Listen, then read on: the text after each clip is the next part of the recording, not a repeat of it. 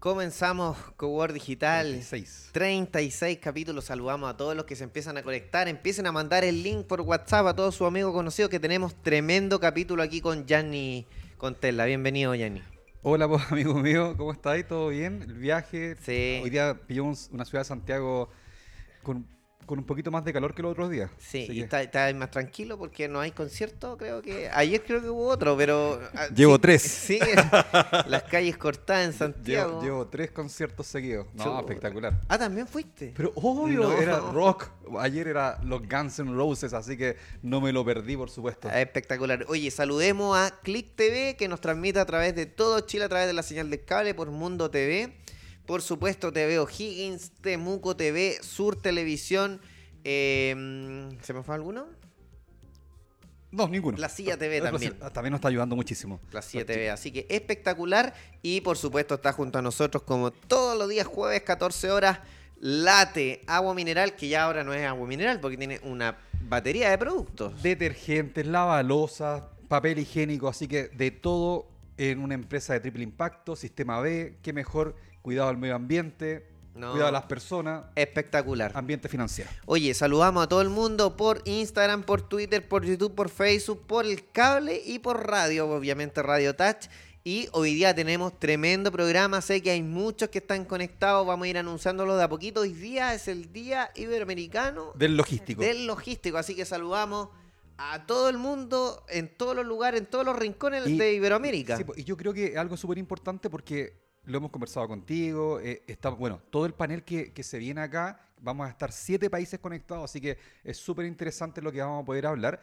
El día del logístico, eh, lo conversé también en la mañana, es un día integral porque todos hacemos logística. Entonces, de, re- de repente, uno no cree que el, el, no sé, el manejar un stock en la casa o el movilizarse... Lo que eh, pasa es que no, no se usa el concepto, pero ir a dejar los niños al colegio, oye, la logística, La de llevar. logística, eh, eh, exactamente. eh, todos hacemos eso. logística, entonces por eso digo que todos ten- deberíamos sentirnos eh, identificados con el tema del día Hashtag logístico. todos somos logísticos. Exactamente. es el concepto. ¿Quién tenemos Oye, ahí de vamos, invitado? vamos a, bueno, partamos por quién está acá con nosotros en el set, ¿cierto? Doris Silva, presidenta de Winlock. Bienvenida Representando a Chile. por representando a Chile. Bienvenida al Cowork Digital. Hola, buenas tardes a todos. Gracias por la invitación. Es segunda vez que estoy acá en el, en el panel. Eh, y no, feliz porque vamos a estar juntos con todo Fialoc, eh, compartiendo, conversando y ojalá hagamos un programa bien entretenido. De todas maneras. Espectacular. Y, y lo, lo vamos a ir viendo todos juntos, a ver, veamos. Vamos, para ir saludando. Mira, No, aquí están todos. Espectacular. Voy voy a partir con los que yo voy viendo desde acá. Primero, José Luis Galeana desde España. Bienvenido al Cobor Digital. Hola, buenas tardes desde España, buenos días en Chile y Latinoamérica. Es un placer volver a celebrar el Día del Logístico por tercer año consecutivo y como habéis dicho, todos somos logística y además juntos vamos más lejos. Gracias, José Luis. Al lado en la pantalla veo a Fabián desde Argentina. Bienvenido al Cobor Digital, Fabián. ¿Qué tal? ¿Cómo están? Eh, feliz día a todos los logísticos del mundo eh, en esta actividad que, que desde hace unos 30 años más o menos eh, resucitó después de Napoleón y que eh, hoy es eh, el motor de las economías del mundo, que sin la logística nada funciona, inclusive en las casas nada funciona, hasta en las reuniones de amigos. Así que gracias por invitarme y bienvenidos a todos a compartir. este Encantado. Es muy grato. Encantado, perdón, me faltó algo. Te- perdón la falta de respeto de, de lo que dije. José Luis es el presidente de Ralog en España y Fabián es el presidente de Arlog en Argentina. Así que para que vamos viendo también el peso de los invitados. Así que muchas gracias. Beatriz, representante de APECA, que hoy día está en Madrid, pero representa a Panamá. Bienvenida, Beatriz, al Cobor Digital. Muchísimas gracias, feliz tarde, encantada de verlos y estar conectada el día de hoy con ustedes desde acá. Como bien dices, desde Madrid, pero eh, mi corazón está en Panamá, mi logística inicia en Panamá y por supuesto esto de estar juntos hoy en esta transmisión también en logística, así que encantada de estar el día de hoy con ustedes. Muchas gracias, Beatriz. Bueno, el vicepresidente del FIALOG y gerente, director ejecutivo de Soy Logístico, David Martínez. Bienvenido al Cobor Digital. Hola Yanni, hola a todos. Un gusto estar aquí con ustedes. Eh, ya tenía rato que no nos juntábamos todos, hoy, con la puntualidad de vida y la asistencia a, estar juntos como Fialo. Muchas gracias, Yanni, por tu liderazgo y nuevamente celebrando el Día de Logístico. No solamente la actividad logística es importante, sino quien realiza la actividad logística, que son los profesionales y a quien estamos celebrando el día de hoy. Saludos a todos. muchas gracias, David. Bueno, también ahora desde Honduras un amigo ahí, Héctor Vázquez, presidente de Celjón. Bienvenido, Héctor. Está muteado. Bueno, ahí, estamos. buenos días y buenas tardes a todos. Un verdadero placer. Como bien indica ahí, a días no, nos, no teníamos la oportunidad de reunirnos todos. Eh, es un gusto tenernos por acá, hablar acerca de un tema que tanto nos apasiona a todos. Y desde Honduras, un fuerte abrazo, un saludo para todos. Buenos días y buenas tardes hasta donde corresponda. Muchas, gracias, muchas gracias, Héctor. Continuamos con Angélica María Barría, directora de Aploc, Díaz, directora de Aploc y también directora del Foro Iberoamericano de Logística FIALOC. Bienvenida, Angélica, al Cowork Digital. Muchas gracias, Jenny, por la invitación. Eh, feliz de estar representando aquí a FIALOC y a la Asociación de Profesionales Logísticos. Ustedes saben, eh, como dice José Luis Galeana, sin logístico no hay logística. y en todos sus aspectos, todo esto constituye una forma de vida, una forma de que sin ella el mundo eh, se tendría, así como pasó con el COVID.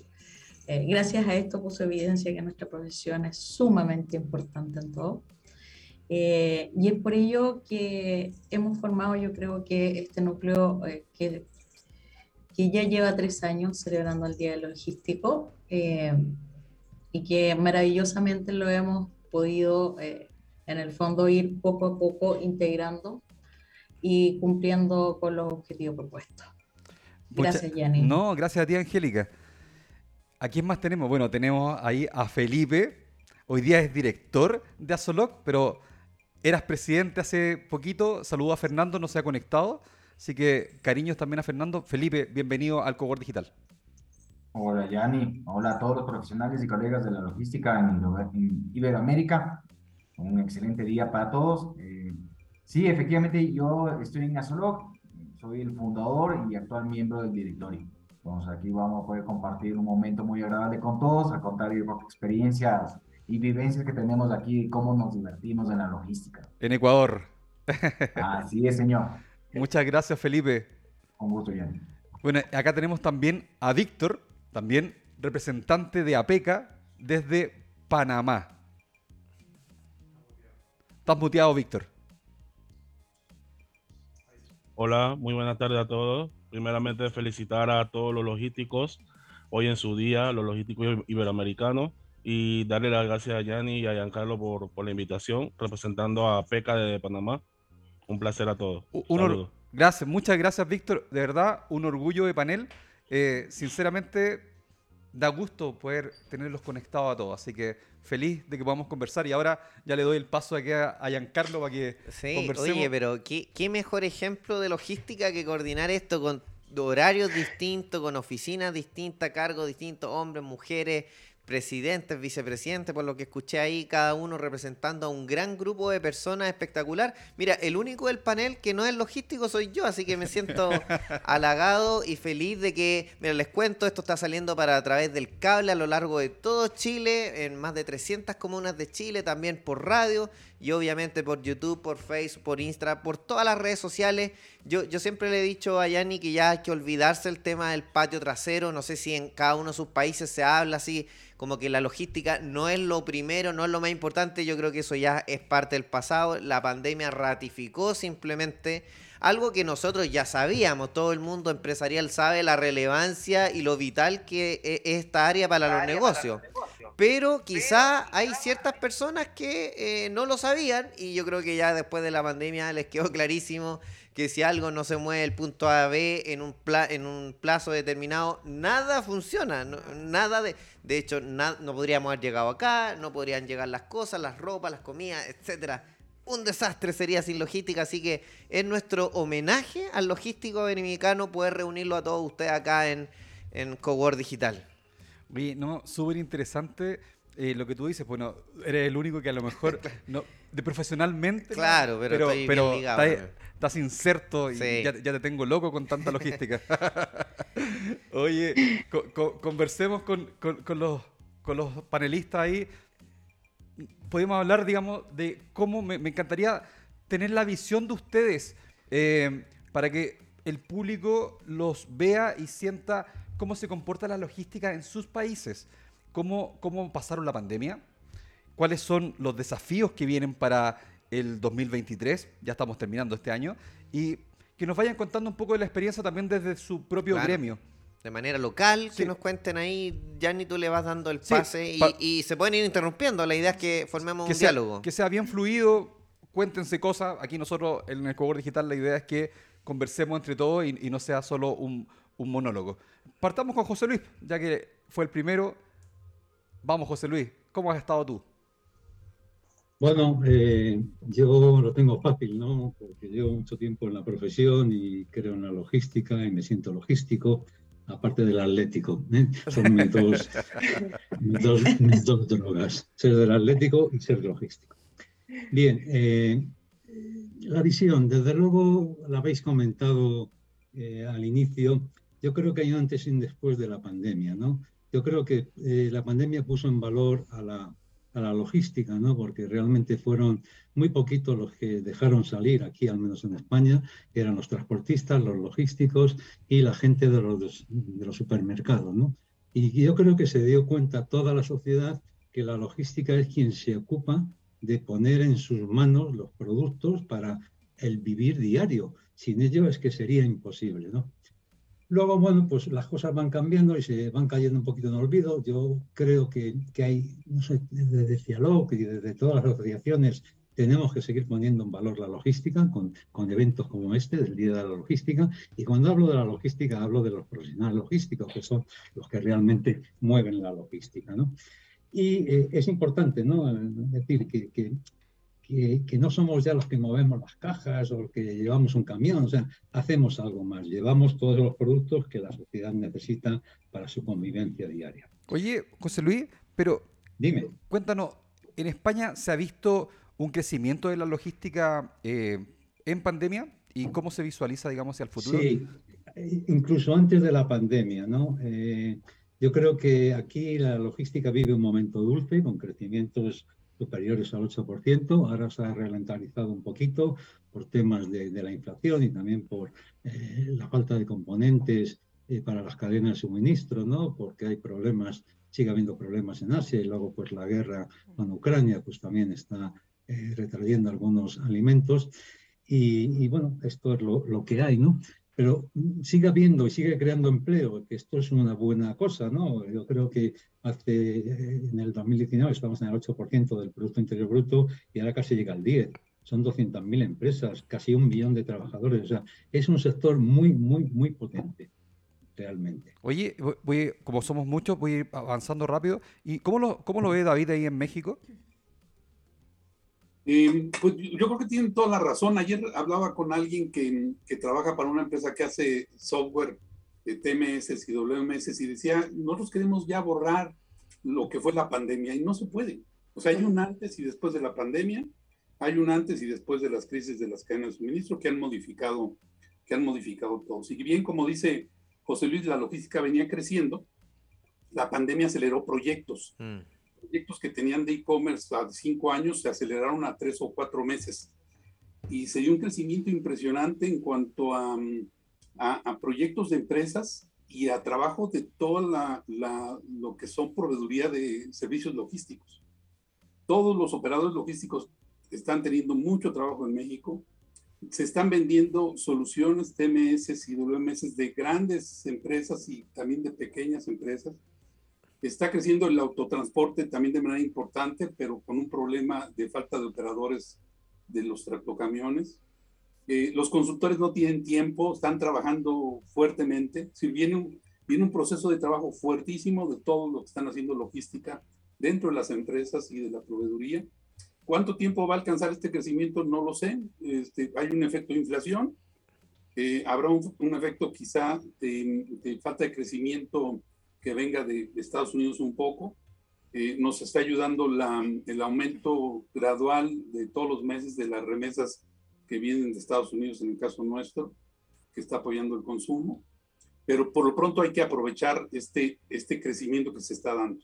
Oye, entiendo perfectamente que la logística creció y el logístico también se, se, se, vio, se, se puso visible con la pandemia. se puso, Pero aquí es el primer reto, ¿cómo logramos estar, eh, seguir en, ese, en esa posición y no caernos?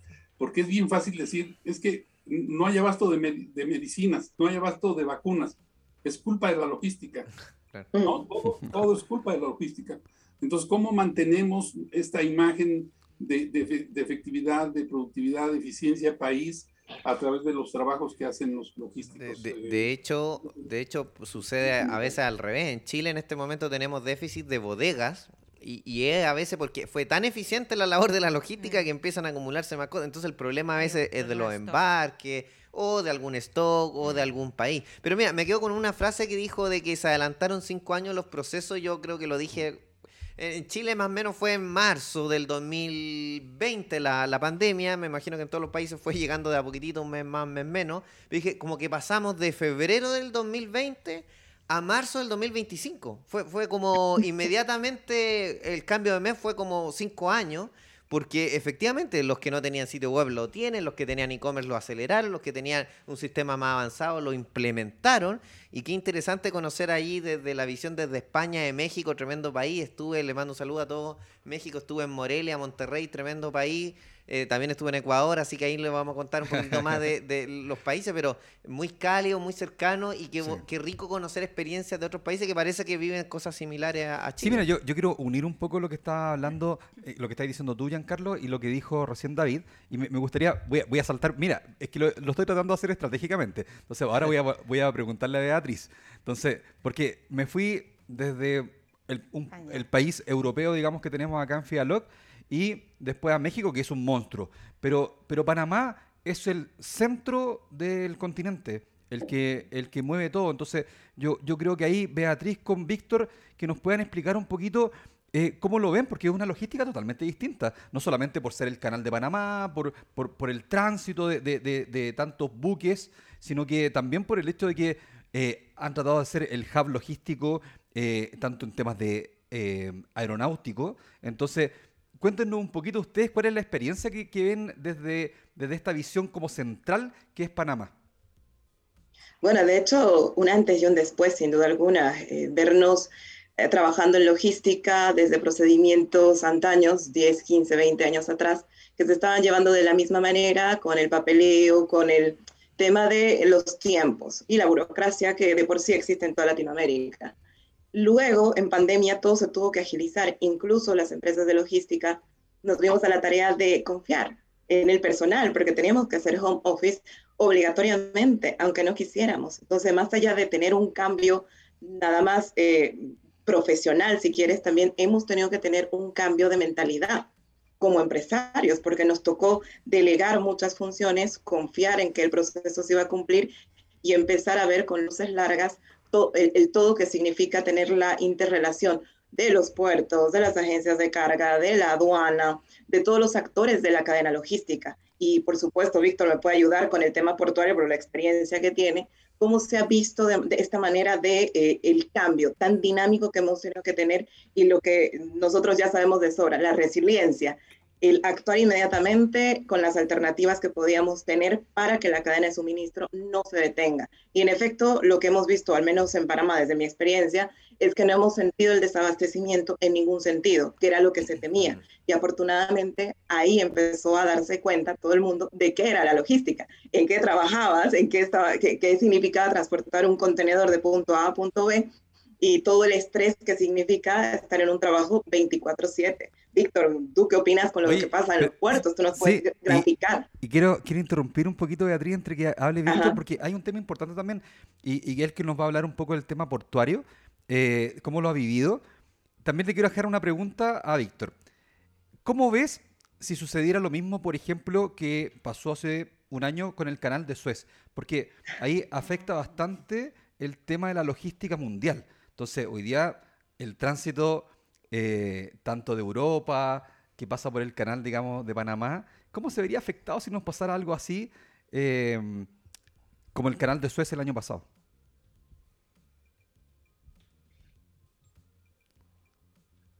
Víctor, estás muteado. Estás mute. Ahí sí. todavía, estás en... Sigue muteado Víctor. Ahí estás. Ahora sí.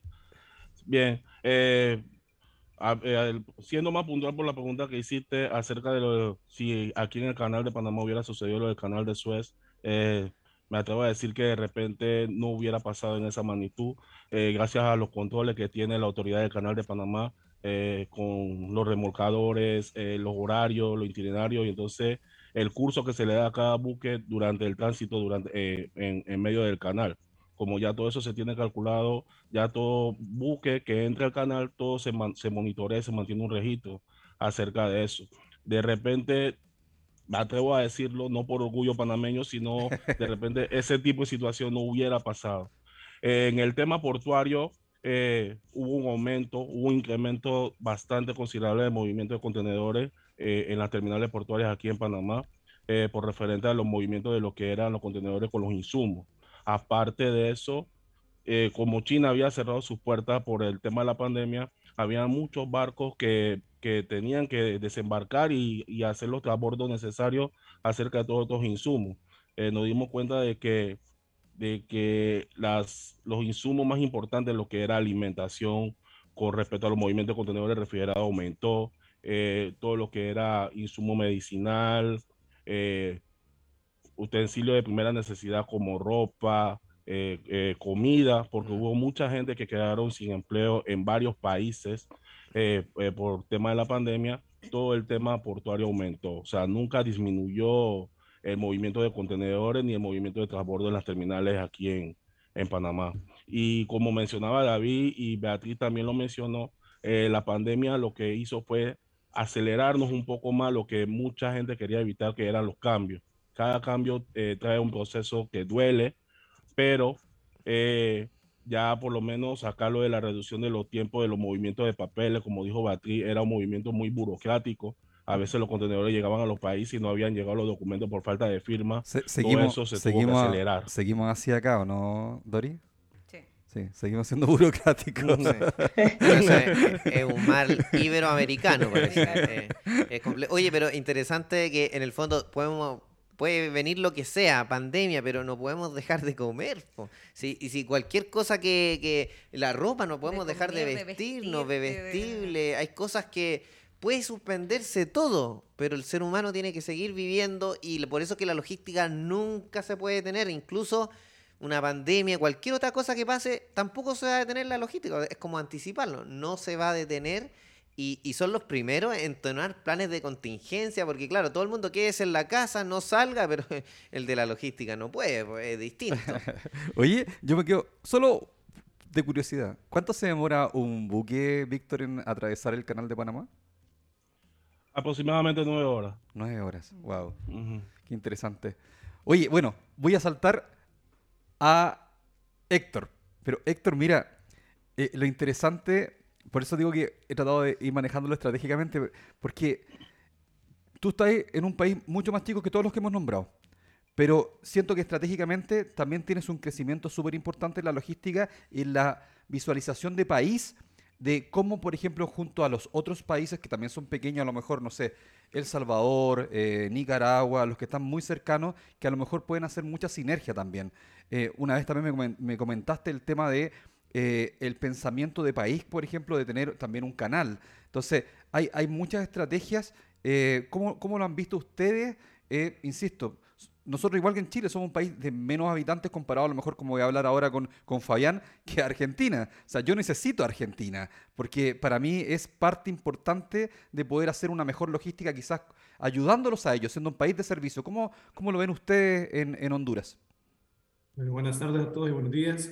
Eh, Gianni, saludo también a, a Giancarlo, que he tenido el placer de conocerlo en algún otro en algunos escenario. Eh, comentarte dos cosas. Se vuelve bien interesante, específicamente Centroamérica, por algunos de los comentarios que hacen el resto de los compañeros. Uno de ellos, la influencia que tenemos con respecto a Estados Unidos. Pues las remesas también se vuelven un factor interesante en el, en el ir y venir económico de nuestra economía. Eh, como bien indicas, eh, somos un país relativamente pequeño, pero con un potencial importantísimo desde el punto de vista logístico. Hoy contamos en Centroamérica con un Panamá que tiene la fuerza logística de, de poder abastecer, de poder generar ese tránsito a una vía, como todos lo conocemos. Y como bien indicaba Yanni, en la, en la nación, en el país y también con el apoyo del Centro Logístico Hondureño, estamos buscando generar una solución que permita un canal terrestre, ya que contamos eh, Honduras cuenta definitivamente con dos grandes eh, oportunidades, una de ellas que está en el Pacífico y en el Atlántico, profundidades que permiten, eh, naturales, que permiten generar atraques de gran calado, y pues ahí pues, existe una posibilidad interesante de poder generar una solución. Ese mismo derrame e impulso del que David conversaba hace un momento en México, pues quiero o no también nos, nos impacta y nos trae a la palestra. Eh, pues la logística como tal se vuelve un factor interesante e importante para poder desarrollar un país. y no por menos decirlo, la Unión Europea pues nace desde el factor logístico, desde esa eh, unión del factor logístico y después se crea todo lo que ya conocemos. Entonces, pues, tenemos un potencial importante, eh, te comento, Vivimos un reto sumamente interesante que con, el, con la pandemia, específicamente en temas de tránsito, pero también nos volvimos muy creativos. Nacieron nuevos métodos, nacieron eh, alguna, la importancia de la logística y como en algún momento lo, lo hemos mencionado, pues nos, nos, pusimos de moda, ¿verdad? El logístico está de moda porque el logístico es el que trae, el que lleva y el que abastece. Qué interesante. Y no, y no, creo que pasen de moda. Don Yanni, ¿le parece si vamos a saludar a nuestros auspiciadores eh, que hacen posible que podamos hacer este programa y aquí conversar con todos nuestros amigos de más de siete países distintos? Bueno, tenemos una empresa argentina como Click Partner, que ya lleva un par de meses acá en Chile. Sabemos llegar, clickpartner.com. Valgretti Tecnologías, innovación, sistemas, logística 4.0, WMS, lo puedes encontrar en Valgretti. MBM, desarrollamos soluciones tecnológicas. Si requieres crear una aplicación, tienes la idea, puedes conversar con MBM. Espectacular. Oye, tremenda conversación que estamos teniendo. También eh, vamos a seguir conversando con todos nuestros invitados. Se vienen varias, varias temáticas interesantes. Vamos al corte de intermedio. Regresamos en apenas un minuto. Vamos y volvemos. Partimos.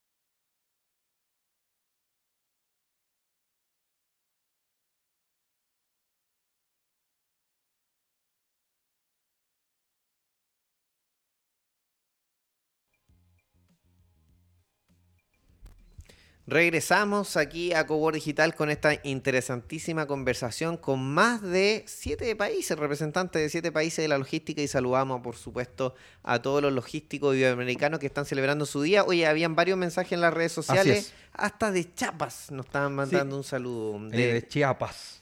De varios lugares de Mira, Chile. Prosperidad, Claudia Barrientos nos saluda desde la Unión, eh, Eric desde la Araucanía, Hans también, Maggi Maggie Castro y Rebeca Cáceres también, que fue presidenta de APECA hace un par de años, nos manda un saludo desde Panamá. Varios más, Sebastián Abarca, José Garrido, Ilcia Rojas, Eugenio Manuel Gamboa. Hay mucha gente dejando sus mensajes y mandando los saludos a los logísticos eh, que están ahí conectados. Ahí los lo, vamos a empezar a ver y, que nos cuenten ya ni quién vamos siguiendo este, esta ruta que está armando. Esta ruta, la, la, idea mía ahora es partir con, con Ecuador, con Felipe, y, y que nos cuente, porque también al igual que Chile, tenemos un beneficio, digamos, de, estar eh, hoy día en el Pacífico y de poder tener esta conexión con, China, con todo el tema del comercio internacional. Y, también, así como, como Chile, como Perú, como Ecuador, somos potenciales eh, creadores de puertos importantes para poder satisfacer a los países que son de la costa atlántica. Entonces, ¿cómo se ha comportado también ahí, Felipe? Gracias, Yanni. Bueno, eh, primero, China es uno de los principales socios comerciales que tiene Ecuador. Entonces, el flujo de comercio con Asia siempre ha sido intenso y sobre todo en los últimos 5 o 7 años. De ahí de que eh, parte de los puertos ecuatorianos, sobre todo la ciudad de Guayaquil y un poco más abajo de, la ciudad de Pozorja, eh, son de los más activos que tenemos en la región. Entonces, el, el flujo marítimo ha sido muy importante en, en los últimos años eso sumado al cambio incluso de, la matriz de, exportaciones de Ecuador, somos muy intensos en exportación en, camarón, lo que hayan tenido ya la oportunidad de probarlo, muy bueno. sí. claro, y, Mándate una, manda una caja, por favor, Felipe, para acá. ya, ya saben, están invitados aquí en Ecuador a probar cuando quieran uno de los platos. Entonces, mira, eso ha dado mucho el dinamismo comercial del país incluso con, con, las dificultades que nos trae un dólar fuerte, en nosotros somos de economía dolarizada, vuelve más cara la exportación ecuatorianas, pese a eso, el, justo salió la estadística de que hasta el mes de junio el crecimiento de exportaciones de productos no tradicionales creció en un 26% con respecto al año pasado. Entonces digamos que si bien es año de desafíos, volatilidad y, y cada vez nos ponen más divertido la cosa para logístico, hay buenas oportunidades también en, el horizonte. Oye, interesante, súper interesante, Felipe. Yo, yo considero que Ecuador es, totalmente un país potencial eh, económicamente. O sea, eh, tiene, tiene muchas, muchas ventajas competitivas, por llamarlo así. Oye, me voy a ir a nuestro presidente de Arlock, Fabián. ¿Cómo, cómo, cómo se ha comportado Argentina? Que, mira, lo, lo escuchaste en el, en la presentación de nuestros eh, auspiciadores, y tenemos una en la segunda tanda, son empresas argentinas que también vienen a Chile. ¿Cómo has visto en general la logística? ¿Cómo ves esta, esta combinación de empresas argentinas que también están empezando a venir a Chile a encontrar un mercado que lo hemos conversado con, con mm. Giancarlo, que no es como, que no, no, se, no trabajan mucho. Yo, yo, siento que no trabajan tanto como lo que se podría trabajar. Claro. Eh, bueno, gracias. Eh, primero quiero compartir eh, el padecimiento que tengo con el Atlético de Madrid, con José Luis, porque yo soy de Racing acá en Argentina y sufrimos igual que ustedes y somos hinchas allá de ustedes porque está el Cholo Simeone y está Rodrigo de Paul. así que sufrimos el mismo mal. Muy bien. Eh, después también quiero, coincido en otras cosas. Primero en la antigüedad, hace muchos años, hace más de 30 años que estoy en la logística, soy director en una empresa de logística, además de presidente de Arloc, la número uno de acá Argentina, Andreani, y bueno, puede ser que mi mirada, que hoy representa a todo el abanico de la logística, porque formo parte de, de Arloc, que es quien eh, eh, junta a, todas las, a todos los generadores de carga, los cargadores, los puertos, todo, todo lo que es la cadena de abastecimiento, pero yo trabajé treinta y pico de años en un operador logístico, entonces además estoy en la Cámara de Operadores Logísticos. Tengo, tengo un ese doble sombrero que a veces me hace decir miradas distintas. ¿no? Eh, respecto a tu pregunta, eh, primero, quiero, primero quiero decir que coincido también, que también lo dijo David, eh, este tema de la visibilidad y de la jerarquización de la logística que se dio con la pandemia fue muy fuerte acá en la Argentina Eh, si tengo un minuto, cuento un caso. Nosotros acá hicimos junto con las iglesias, con las tres iglesias más fuertes, digamos, la católica, la judía y la musulmana, eh, bueno, la católica también incluye la evangelista, acompañados por un cura jesuita muy reconocido en el mundo, muy cercano al Papa, eh, con ellos, con asociaciones empresarias de logística, y con asociaciones empresarias como la Unión Industrial Argentina, donde también soy comisión directiva, y, el Instituto IDEA, que es el Instituto de Desarrollo de Empresas, dirigentes de empresas, eh, un plan de un millón de cajas de alimentos al principio de la pandemia, coordinado con todos los gobiernos. En ese, mire la particularidad, en, ese, en esa primera etapa nos sentamos en la mesa con todos los generadores de carga y decían, no, nosotros vamos a donar eh, detergente, no, nosotros leche, nosotros arroz. Cuando tuvimos que armar eh, dijimos, bueno, pero hay que armar el packaging. Los que vivimos en la logística, el packaging generalmente nos lo dan dado ya. Y a veces después tenemos problemas de estiva, tenemos problemas del pan, tenemos problemas en el contenedor, eh, en el ferrocarril. Digo, esto, esto hubo una toma de conciencia muy fuerte en todo lo que es el rol de la logística desde el momento del diseño de la caja, de cómo iban a ir incorporados los, los productos en esas cajas de donaciones. Un millón de cajas, armamos línea de producción en todos los operadores logísticos, todo el mundo donó transporte, lugares, comida, todo, y repartimos en, los, en las zonas de menor recursos eh, un millón de cajas. Eh, de hecho, hemos ido con este el padre Salazar y, y, algunos más de la Cámara a entregar las primeras cajas. Más allá de la obra de bien, digo, la, visibilidad que le dio la logística en el mundo empresario, por lo menos acá en Argentina, pero creo que se fue dando en, todo el mundo, ¿no? Este tema de la pandemia, cómo visibilizó. Después teníamos reuniones de las cámaras por Zoom con ministros, con, con gobernadores de provincia que no nos dejaban entrar los camiones, decían, no, tienen pandemia, tenemos miedo que traigan el COVID. Y no entraban los camiones a las provincias, decíamos, pero es, es una cosa irrisoria no dejar entrar un camión que trae medicamentos, que trae alimentos. Bueno, esto también pasó en los primeros meses de la pandemia y ayudó mucho a este tema de la visibilización. Yendo ya más al foco de lo que me preguntaste, eh, yo creo que es muy importante, y lo vengo diciendo en Alalo, que también formo parte de Alalo, algunos de acá también, eh, de la Asociación de Logística Latinoamericana, es, fundamental, primero, que los gobiernos nos den eh, una visibilidad en, las decisiones de la región y que entre todos hagamos un plan para que la logística y las empresas se fortalezcan a nivel regional. Para nosotros, para Argentina, hoy el puerto de Buenos Aires pasa a ser un puerto secundario de, de Santos. Eh, las distancias nos hacen ser poco competitivos en costos logísticos con muchos productos. Más allá de los commodities que hoy es nuestro más fuerte, históricamente fue un, fuerte la pampa húmeda.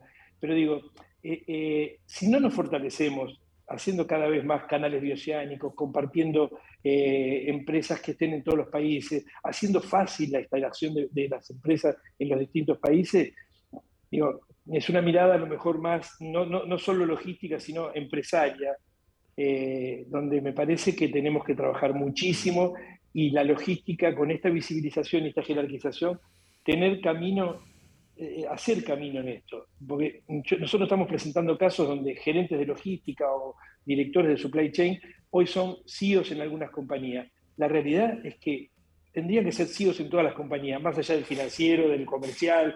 Los, los logísticos son los que tenemos la mirada más transversal de todo.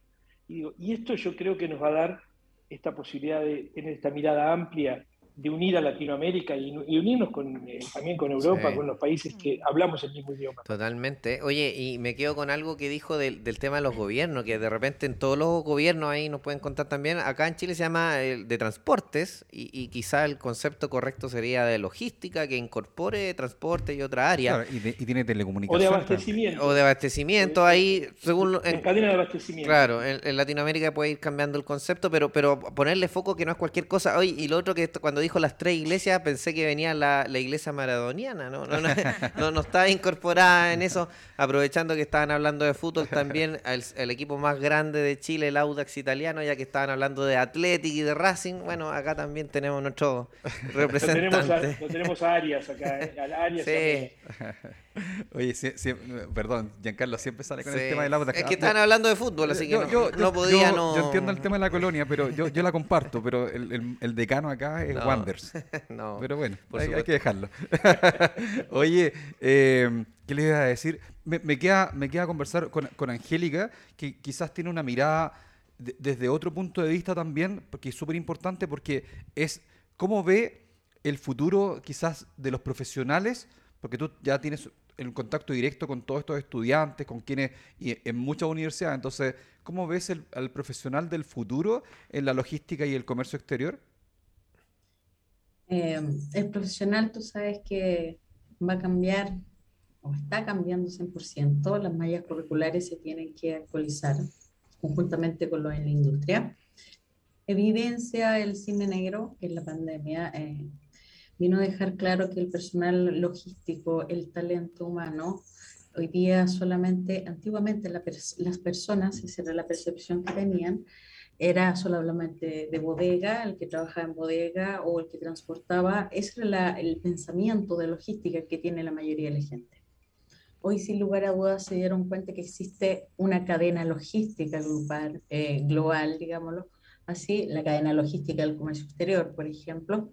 Pero la importancia aquí del talento es el cómo van cambiando las tecnologías, tecnologías disruptivas como el blockchain, big data, los cobots, la realidad aumentada, eh, que sin duda eh, van y tienen las personas que trabajamos en este ámbito a capacitarnos y los profesionales, todo esto que estoy nombrando de estas tecnologías conjuntamente con especializaciones, eh, van a tener que eh, efectivamente ponerse a tono, como digo yo, eh, a la altura de lo que se requiere el mercado. Porque, ojo, estamos hablando hoy día de una logística 5.0, estamos hablando hoy día de un cliente 5.0, de un cliente que va cambiando, cambiaron, por ejemplo, eh, la forma de comprar, los procesos de compra cambiaron, el e-commerce en, en Latinoamérica aumentó un 400%, por lo tanto, ¿qué hacemos?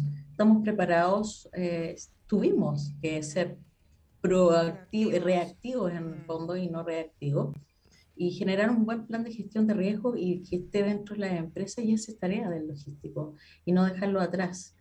Pero desde una mirada macro, eh, la sintonía que tiene que tener la academia conjuntamente con la industria debe ser de la mano. Es por eso que las asociaciones como nosotros, las asociaciones logísticas, como el Foro Iberoamericano Logística, eh, cumplen un rol fundamental hoy en día en la formación del futuro profesional logístico. Totalmente. Quiero, yo quiero un poquito eh, comentar, bueno, después que hablaron todo, yo como que retrocedí un poco en el tiempo, me, me enfoqué ahí cuando estábamos empezando la pandemia y esa, ese miedo que todos tuvimos de cómo todo esto iba a funcionar.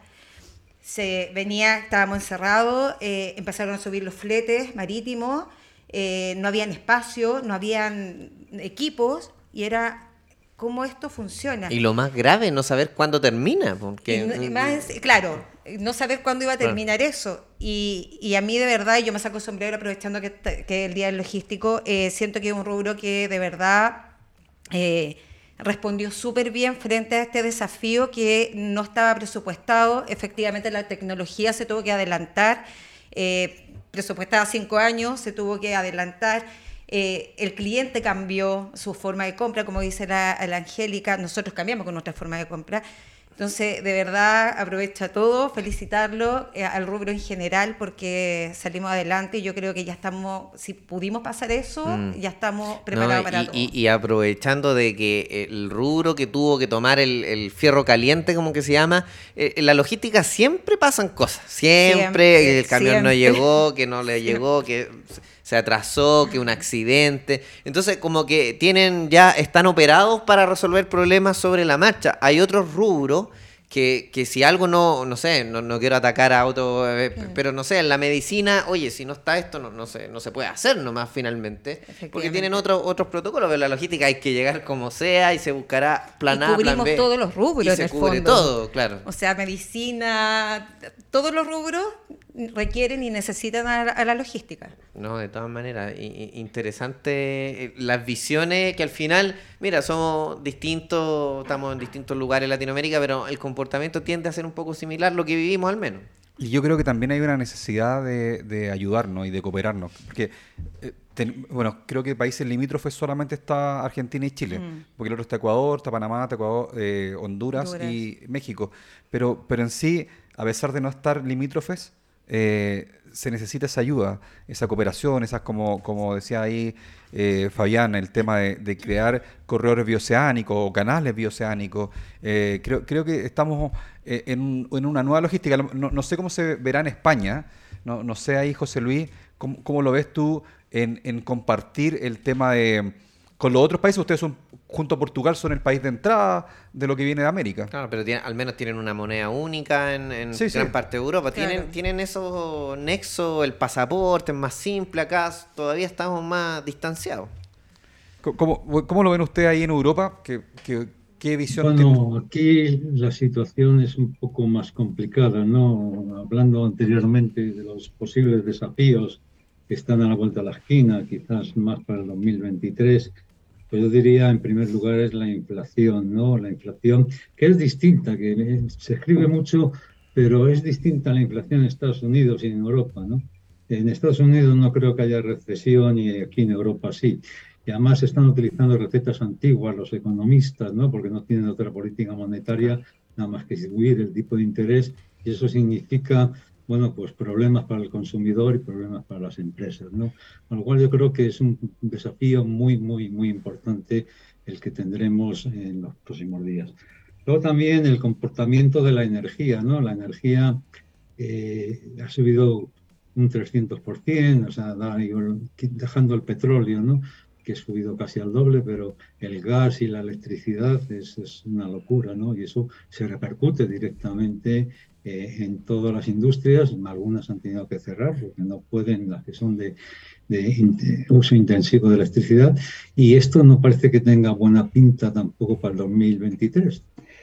El otro tema es China, que con el- la política de, de COVID-0, pues COVID. cuando más pronto entre en el consumo, pues más rápido empezará a moverse no solamente la mercancía, sino también el consumo de, de Europa, ¿no?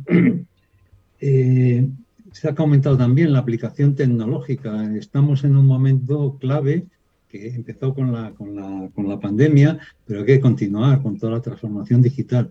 Pero ahí, y coincido con, con Angélica, necesitamos eh, más talento y más profesionales eh, capacitados en las nuevas tecnologías, ¿no? Y este también pudiera ser un pequeño problema. Aquí se da la paradoja de que somos el país que más paro tenemos de la Unión Europea y en cambio en logística se quedan bastantes ofertas de trabajo sin cubrir porque no se encuentran profesionales capacitados. Bien, y por último, Latinoamérica es un país joven, en Europa somos más mayores, hay un problema añadido que es la generación mía, la de baby boomer, que dentro de nada eh, nos arrinconarán, ¿no? nos echarán del, del mercado y se necesita un reemplazo y ese reemplazo pues tiene que tener pues preparación. Esto es mi punto de vista un poco eh, tristón, ¿no? Pero es lo que hay en este momento. Sí, ¿no? Y al final la, la tecnología siempre va, va empujando nuevamente y va a pasar con, con todas las generaciones. Importante lo que decía la inflación que estamos viviendo, no todos los países, pero una gran cantidad de países está viviendo inflación más, inflación menos, y eso te, te, te, te pro- aproblema mucho. El dólar también aquí está variando mucho, también ha subido harto. Así que eh, interesante lo que conversan allá desde España. Vamos a saludar a nuestros auspiciadores del segundo bloque, don Jenny. Vamos.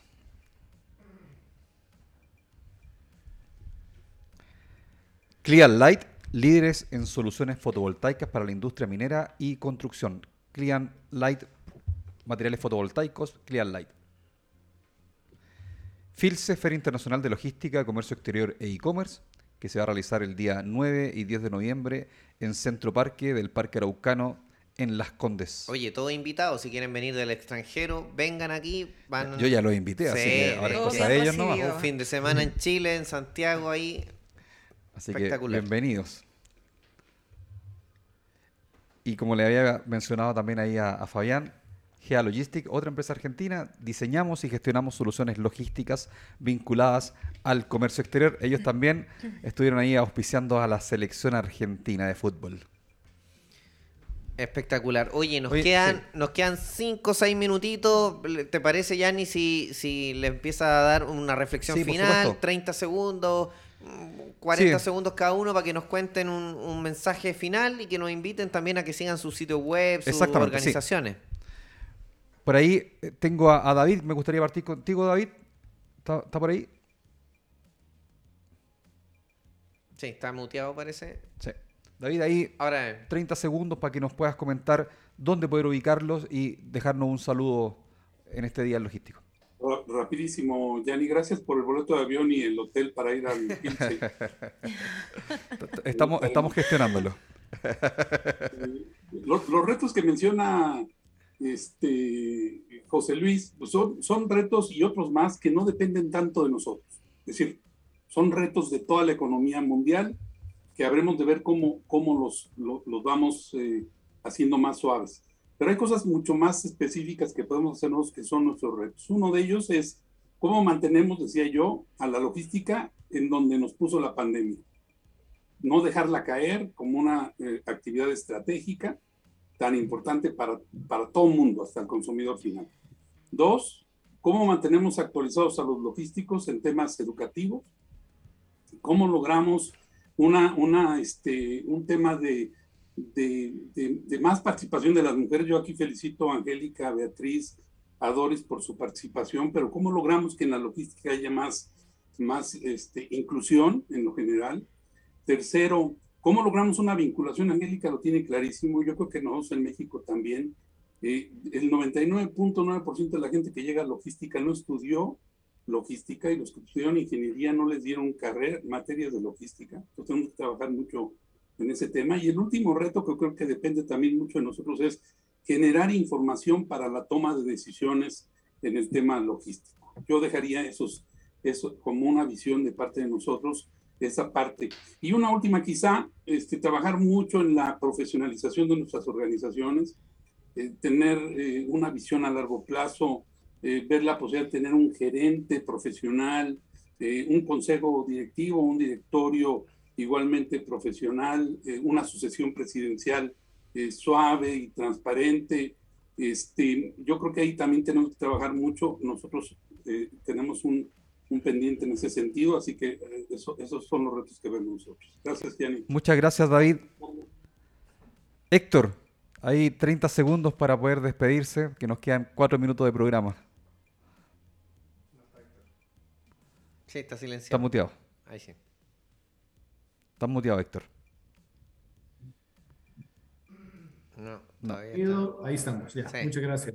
Eh, situaciones interesantes y de las cuales comparto en primera instancia, como bien indica, el tema de que el profesional logístico pues se vuelva un profesional y comparto el dato que por ahí David decía y también Angélica, eh, la formación, eh, muchos de los que en algún momento ya estamos operando, ya dirigimos empresas en el sector logístico, pues entramos desde la parte de ingeniería y no desde el conocimiento logístico y ese lo adquirimos a través de la experiencia, a través de la formación de las transnacionales y de esas empresas que nos abren las puertas para formarnos. Ahí tenemos un campo sumamente interesante, habilitar este proceso al factor económico, o sea, ser parte del factor económico. Me encanta el hecho, como bien decía David, tenemos un reto eh, sumamente relevante en el hecho de poder nosotros como asociaciones formalizarnos y hacerle frente entre las políticas de cada uno de los países y brindarle soluciones desde el punto de vista de conocimiento. Considero que son datos eh, sumamente cruciales hoy, y, y lo mencionaba por ahí José Luis y también Gianni, el hecho de que la Unión Europea nos da un ejemplo. Y, y voy a hablar un poco de Centroamérica. ¿Qué podría ser Centroamérica? Casi una tercera economía de Latinoamérica, si en un pequeño sueño de alguien, ¿verdad? Fuéramos una sola, desde Panamá hasta Guatemala, y precisamente aprender de todas esas experiencias. Hay mucho en la mesa, hoy estamos eh, con la bandera en la mano, tenemos la oportunidad de generar soluciones a todo nivel y lo hemos demostrado eh, con Valladares por todos lados, pero al final lo logramos. Eh, el hecho sumamente importante también de cómo involucrarnos en educación y activarlo desde el conocimiento y desde la experiencia nos puede brindar los pilares importantes para crear una solución logística a largo plazo y que de la mano permita que cada uno de nuestros países también genere un impacto económico eh, beneficioso para cada uno de los pobladores, en este caso, Gianni y Giancarlo. Perfecto. Muchas gracias. Víctor, Beatriz, ahí unos segundos porque ya se nos está acabando el programa, por favor. Un saludo final. Bien, yo nada más eh, eh, pondría relevancia dos, dos cosas que han mencionado los compañeros, en especial Fabián. Primeramente, eh, lo de la política. Eh, ya la logística con esto de la pandemia se ha demostrado que es uno de los rubros más importantes por el movimiento de carga, o sea, poner el movimiento logístico en primer lugar. Sabemos de que un país que produce siempre va a mover y va a exportar su, su mercancía y, y, no, es, no solo se hace, sino a través de la logística. Y dos, sería también este, lo educativo, pero plantear este, planes y carreras acorde a la necesidad de hoy en día, ya como tenemos el impacto de la industria 4.0 que se maneja lo que es el, el blockchain, eh, la inteligencia artificial, eh, lo que se maneja también eh, la big data, preparar personal en esa vía para lo que aportar en lo que es el movimiento logístico. Y saludos a todos y gracias por la invitación. Muchas gracias, Víctor. Beatriz. Está muteada. Gracias. Bueno, creo que una reflexión muy grande para nosotros en el mundo logístico, para quienes nos ven desde afuera haciendo lo que hacemos día a día, es que no somos lo que logramos, sino lo que superamos. Y definitivamente esta pandemia nos ha llevado a superar muchas crisis, mini crisis en toda la cadena de suministro y por supuesto seguir adelante con nuevo conocimiento, nuevas experiencias. Y yo, siendo parte de APECA, en conjunto con Víctor, la Asociación Panameña de Ejecutivos de la Cadena de Abastecimiento, vemos muchos escenarios, no solamente desde el ámbito logístico, portuario, consultorías, navieras, etcétera, lo cual te da una visión global de lo que está pasando a nivel territorial, sobre todo en Panamá por lo cual creo que esta colaboración que nace en FIALO, que es totalmente importante, de que como Latinoamérica, Iberoamérica, incluyendo España, nos podamos unir para hacer esto, exploración de alternativas para que nuestra, nuestra función sea cada día mucho más llevadera y en unión. Muchas gracias por la invitación. Gracias, gracias Beatriz. Felipe. Sí, está muteado. Ahí estoy. Muy buenas tardes. Eh, como un cierre de, de, mi parte es, bueno, siguiente año se habla de una nueva crisis. Yo como ecuatoriano llevo viviendo en crisis creo que como toda mi vida, entonces eso no trae nada nuevo. La ventaja de la crisis para el logístico es que cobramos otro nivel de relevancia. Hay muchísimas oportunidades para el desarrollo, no solo en mi país, sino en toda la región tomando la, las palabras de Héctor en términos de integración y de oportunidades comerciales entre los países, hay muchísimo por hacer. Yo lo que espero es que todos los logísticos se tomen el, el reto bien en serio, de, desarrollen todas las capacidades en términos de conocimiento que puedan y se preparen para enfrentar todas estas crisis que continuamente seguirán viniendo año tras año en distinto color y sabor. Sí. Muchas gracias. Muchas gracias. Gracias, Felipe. Fabián, palabra al cierre.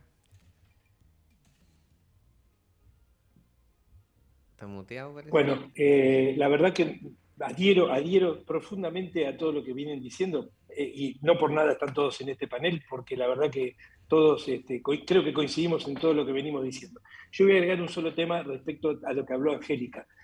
hace un par de semanas en Nashville se hizo el Congreso de Supply Chain, el CLM históricamente, y eh, la problemática mayor de la que se habla es el tema de la necesidad de reclutamiento y que eh, el mundo después de la pandemia, hay, hay, flotas paradas en muchos lugares del mundo, incluido en Europa. Estuve, estuve dos meses en el norte de España paseando el año pasado y este año estuve un mes y medio en, el sur de Italia. Flotas enteras de camiones paradas porque faltan choferes, porque muchos pasaron a, manejar un Uber o un Cabify eh, y, y, que eh, encontraron calidad de vida distinta en no estar 24 horas arriba de un camión durante una semana, pero también se habló mucho en este Congreso del tema de la calidad de vida de las generaciones que vienen y que la, la educación en el mundo eh, es analógica y viene siendo analógica desde antes de nosotros y que hay que pasar una educación eh, desde, la, desde la primaria, desde los primeros años del colegio, eh, digital. Hay que empezar a educar digitalmente y hay que salir de estas estructuras de, de, de años, ir sino de una educación digital que prepare a los jóvenes a querer trabajar en las distintas modalidades que puedan y se, y se sumen a la, a la, al mundo del trabajo porque no tienen esta misma eh, idiosincrasia y cultura que tenemos nosotros. Mm. Hay que hacer un trabajo muy fuerte y la logística es un lugar de mano de obra intensiva que tiene que ayudar mucho a todo esto, pero también, insisto, con lo que también Víctor reforzó de lo que dije, con los gobiernos. Tenemos que nosotros em, presionar y traccionar con los gobiernos eh, para, para, que se nos tenga más en el radar de las tomas de decisiones. Y para que José Luis se quede tranquilo, acá en Argentina el 100% este año de inflación. gracias, gracias Fabián. Con eso, quedamos tranquilos todos. Angélica, palabra al cierre. Sí, está muteada. Ahí sí.